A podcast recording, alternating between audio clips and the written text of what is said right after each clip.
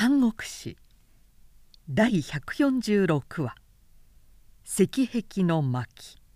絶戦」長江千里。夜が明けても日が暮れても高岸の風景は何の変化もない。水は黄色くただとうとうをそうそうと船べりを洗う音のみ耳につく。船は夜昼なく五の北端蔡総軍を指して下っている。その途中ロシクは密かにこう考えた「痩せても枯れても玄徳は一方の勢力に違いない」その軍師たり宰相たる住職にある孔明が身に一兵も伴わず全くの単身で呉へ行くという息はけだし容易な覚悟ではない。察するに孔明は一死を胸に誓い得意の弁舌をもって業を解かんとする秘策を持っているものであろう。同棲して幾日かの旅を共にしているうち彼は悲壮なる孔明の神事に同情を寄せていた。けれどまたもし孔明に説かれて主君孫権が玄徳のために曹操と戦うような場合に立ち至る時は勝てばよいが負けたらその罪は。と責任が自分に帰してくることをも多分に恐れずにいられなかった。でロシクは船窓の歓談中にそれとなく孔明に入れ知恵を試みたりした。先生先生が孫権とお会いになったら必ずいろいろな質問が出ましょうが宋軍の内容については何事も知らぬ体をしておられた方が得策かもしれませんな。どうして？孔明はロシクの腹を読み抜いているようにニヤニヤ笑っていた。いやどうと言って別に深い理由はありませんがあまり詳しいことを述べるとそう敵の内容をつまびらかに知っているわけはないから曹操と同服して呉を探りに来たのではないかなどと疑われる恐れもありますからな。はははそんなお人ですか宋将軍は。ロシクはかえって赤面した。到底他人の入れ知恵などに動かされる人物ではないと見てロシクもその後は口を慎んだ。やがて船は神陽港の入り江に入りそこから陸路西南に波陽港を望みながら器量を進めた。そして蔡宗場外に着くとロシクは孔明の身をひとまず客館へ案内して自身は直ちに城へ登った。不動のうちでは折しも文武の百官が集まって大会議中のところだった「ろしく帰れり」とそこへ聞こえたので孫権は「すぐこれ」と呼び入れて彼にも当然一つの席が与えられた。孫権は早速尋ねた「慶州の形勢はどうだった?」よく分かりません。何？わからぬ。はるばる甲を遡ってその地を通過しながら何も見てこなかったのか。いささか所感がないでもありませんがそれがしの視察は別にご報告申し上げます。うん、そうか。と孫権もあえて追及しなかった。そして手元にあった劇文の一通を「これ見よ」と言ってロシクへ渡した。曹操からの最後通帳である。我に下って共に効果の玄徳を討つやそれとも我が百万の大軍と相まみえて五国を強いて滅亡へ導くつもりなりや否や即刻解放あるべし。という強硬なる反面威嚇。反面怪獣の劇文だった。このためのご評議中でございましたか。そうだ。早朝から今に至るまで。して書院のご意見は。今なお決しないが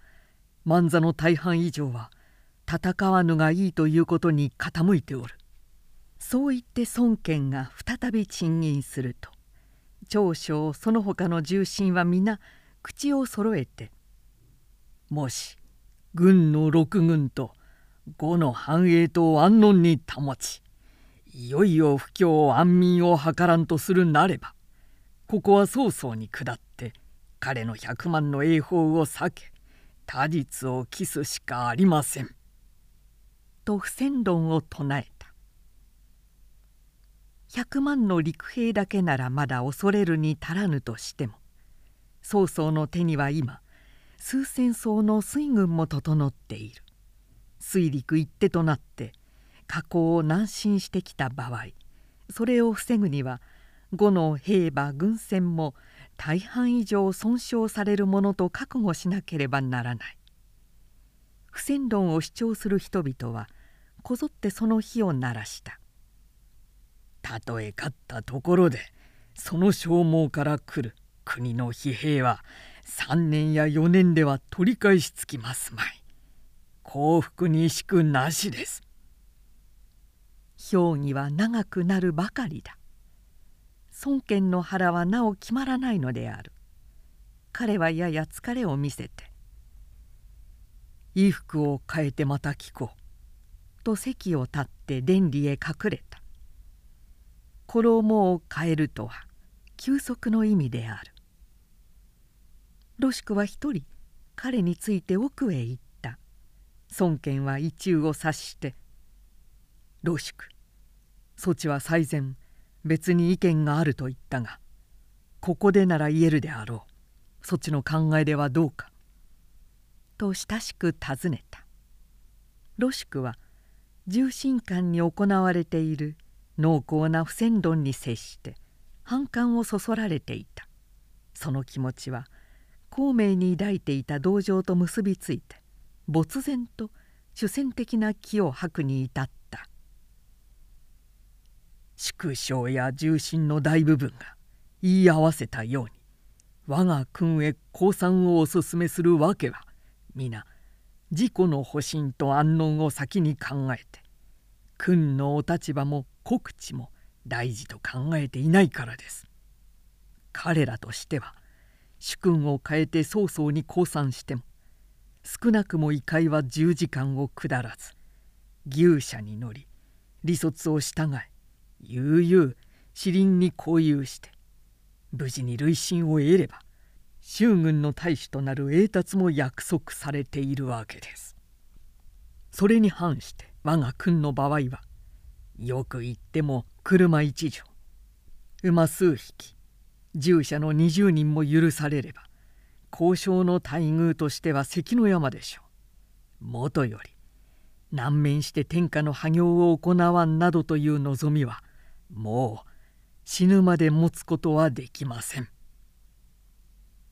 当然若い宗権は動かされた彼はなお多分に若い消極論には迷いを抱くが積極性のある説には本能的にも血が高鳴ったなお詳しいことは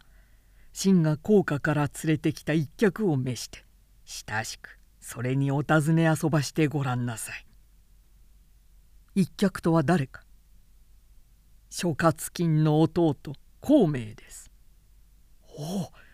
画陵先生か。孫権も彼の名は久しく聞いているしかも自分の親諸葛金の弟でもある。早速会いたいと思ったがしかしその日のこともあるので評議は一応取りやめ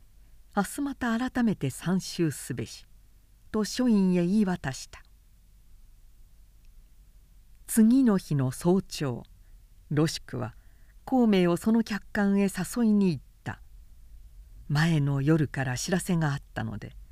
孔明は再会沐浴して早身支度を整えていた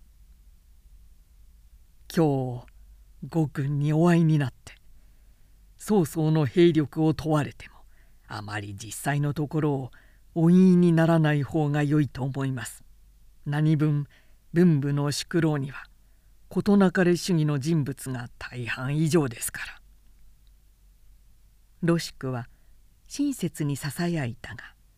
孔明には別に確たる自信があるもののごとくただうなずいてみせるだけだった。蔡宗城の一角にはその日核と聞いて彼を待ち構えていた五の知能と英武とが24名画官をいただき衣服を正し白前黒前西岸魚眼宗区肥大おのおの異色のある意義と沈黙を守って。さてどんな人物と言わぬばかりに居並んでいた。孔明はすがすがしい顔をしてロシクに導かれて入ってきた。そして居並ぶ人々へいちいち名を問いいちいち礼を施してから「いただきます」と静かに客位の席へ着いた。その虚子は氷病。その瞳は高校。雲をしのぐ山とも見え。山に隠された。月とも思われる。さてはこの人。語を解いて。語を早々に当たらせんため。単身これへ来たものだな。さすが五国第一の名将と言われる長将はじろと瞬間にそう見破っていた。一同こもごもの挨拶が済むとやがて長領は孔明に向かって言った「劉陽州が先生の僧侶を三度まで訪ねてついに先生の出路を促し魚の水を得たるがごとしと喜ばれたという噂は近頃の話題として正常にも伝えられていますがその後慶州も取らず深夜も追われ惨めな敗北を遂げられたのは一体どういうわけですか？我々の期待は破られ人皆不審がっておりまするが皮肉な質問である。孔明はじっと瞳をその人に向け直した。長将は呉の遺罪だ。この人を切腹しえないようでは後の反論を動かすことは至難だろうそう胸には大事を期しながら孔明はにこやかに「さればもし我が君劉余州が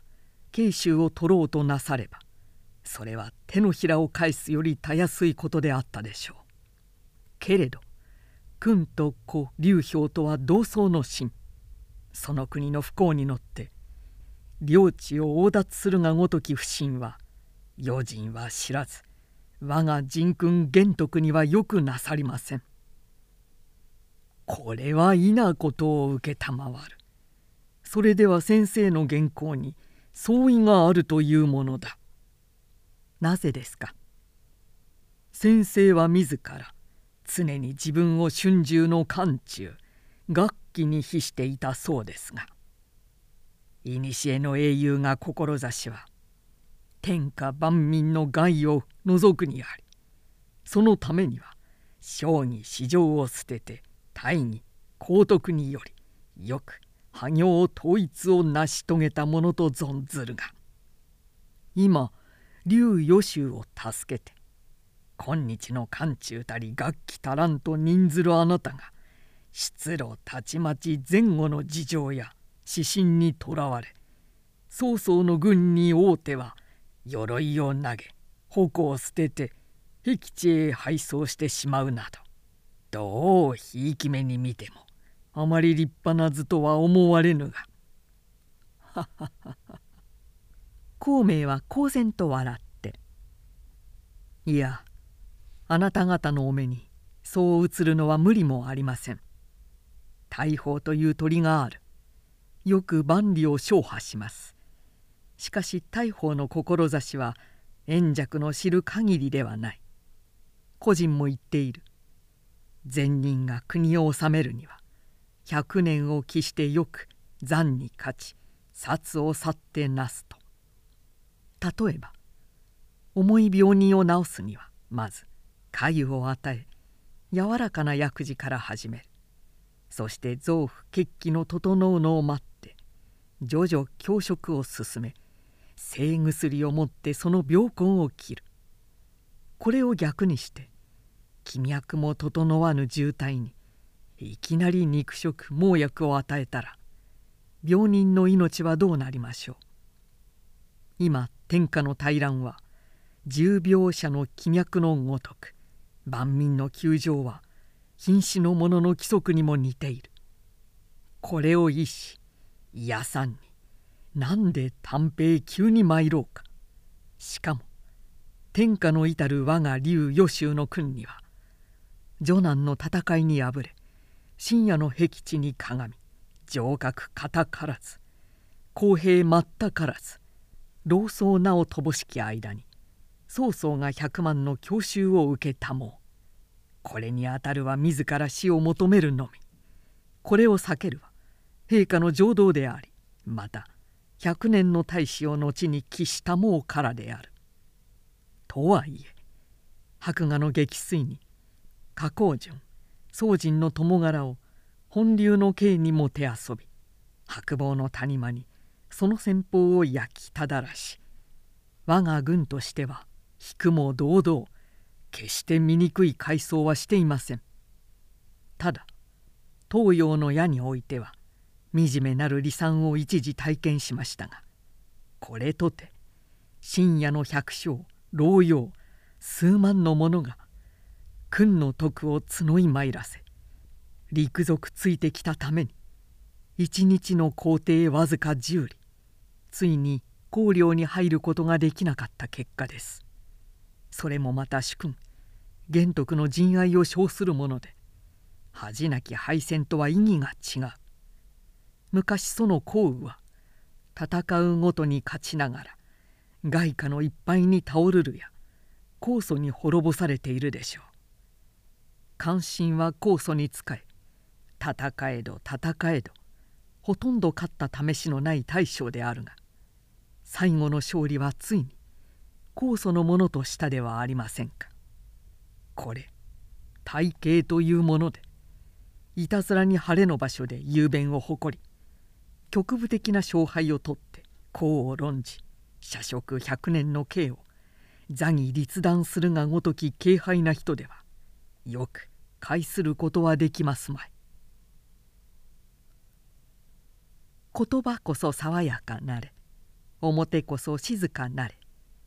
彼の態度はみじんのひげも卑屈もなかった。長将は沈黙した。指し物彼も心を取りひしがれたような面持ちに見えた。一座ややしらけたかと見えた時である。凸として立ったものがある。海警軍余陽の一人愚本あざ名は中将であった。率直にお尋ねする不尊をお許しありたい今曹操の軍勢100万優勝千員天下を人のみにせんがごとき猛威を振るっておるが先生には何の対策かある。こう我々のために聞かせたまえ。100万とはゴースが実数は780万というところでしょう。それも袁紹を攻めてはその北兵を編入し慶州を合わせては劉氷の求心を寄せたものいわゆる右合のせいです。何恐れるほどなものがありましょう。ははは言われたりな孔明先生。あなたは深夜を自陣し東洋に惨敗し危うくここを逃れたばかりではないか。その口で「そうそうごときは恐るるに足らん」というのはちとおかしい。耳を覆って鈴を盗むの類だ。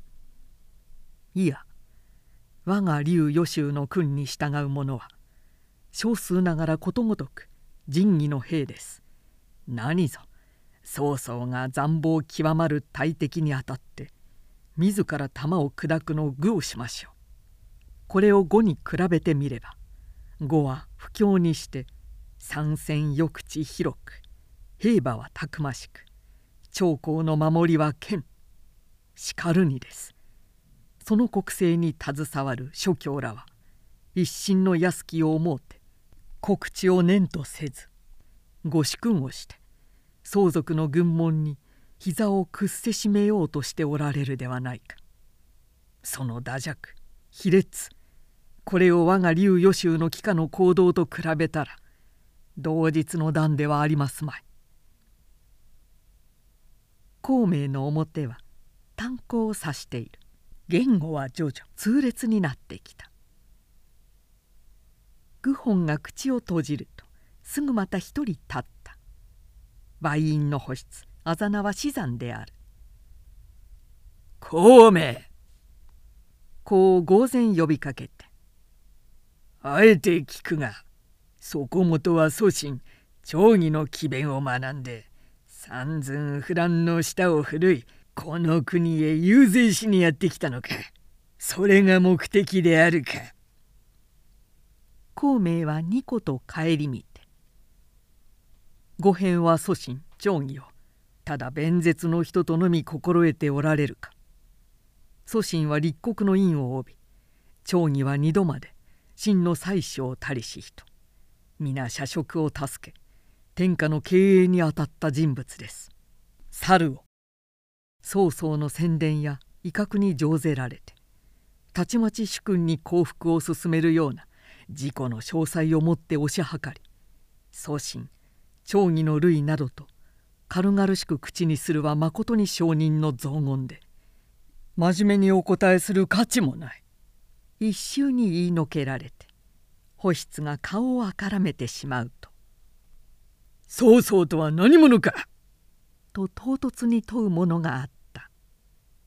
孔明は間髪を入れず「官室の属心」と答えた。すると質問した敗軍の節操はその解釈が根本的に誤謬であると指摘して「個人の言にも天下は一人の天下にあらずすなわち天下の天下である」と言っておる。故に行も天下を春に譲り春は天下を宇に譲っている。今官室の生命付き曹操の実力は天下の三分の二を占むるに至り民心も彼に寄せんとしておる。族といわば春も族羽も族武王神王高祖ことごとく族ではないか。お黙りなさい。孔明は叱って言う。五辺の言は父母もなく君もない人間でなければ言えないことだ。人と生まれながら中高のもとをわきまえのはずはあるまい。曹操は小国創産の行員で累世400年も官室に仕えてその禄をはみながら今官室の衰えるを見るやその恩を放然とはせずかえって乱世の寛裕たる本質を表して三役を企む思うに五辺は点数循環の歴史を現実の一人間の野望に付加して強いて理由づけようとしておられるらしい。そういうお考え方もまた逆進と言える。シャモンス、帰化は、帰化の主家が衰えたら、曹操のようにたちまち主君の尊厳をないがしろになされるか。五軍の陸石あざ名は後期すぐ続いて孔明へ論じかけたいかにも先生の言われる通り曹操は小国曹参の行員官庁類大の臣たること間違いない。しかし劉予習はいかにこれは自称して中山西王の末裔とは言いたまえど聞くならくその生い立ちはむしろを折り靴を飽きのうていた旋風というこれを比べるにいずれを玉としいずれを河原とするや。おのずから明白ではあるまいか。孔明はかか大笑して「おお君はその以前演術の席上において立花を懐に入れたという陸路であるな。まず安座して我が論を聞け。昔州の文王は天下の三分の利を領しながらもなお院に仕えていたので公子も州の徳を取得だと称えられた。これあくまで君を犯さず真は真たるの道である。後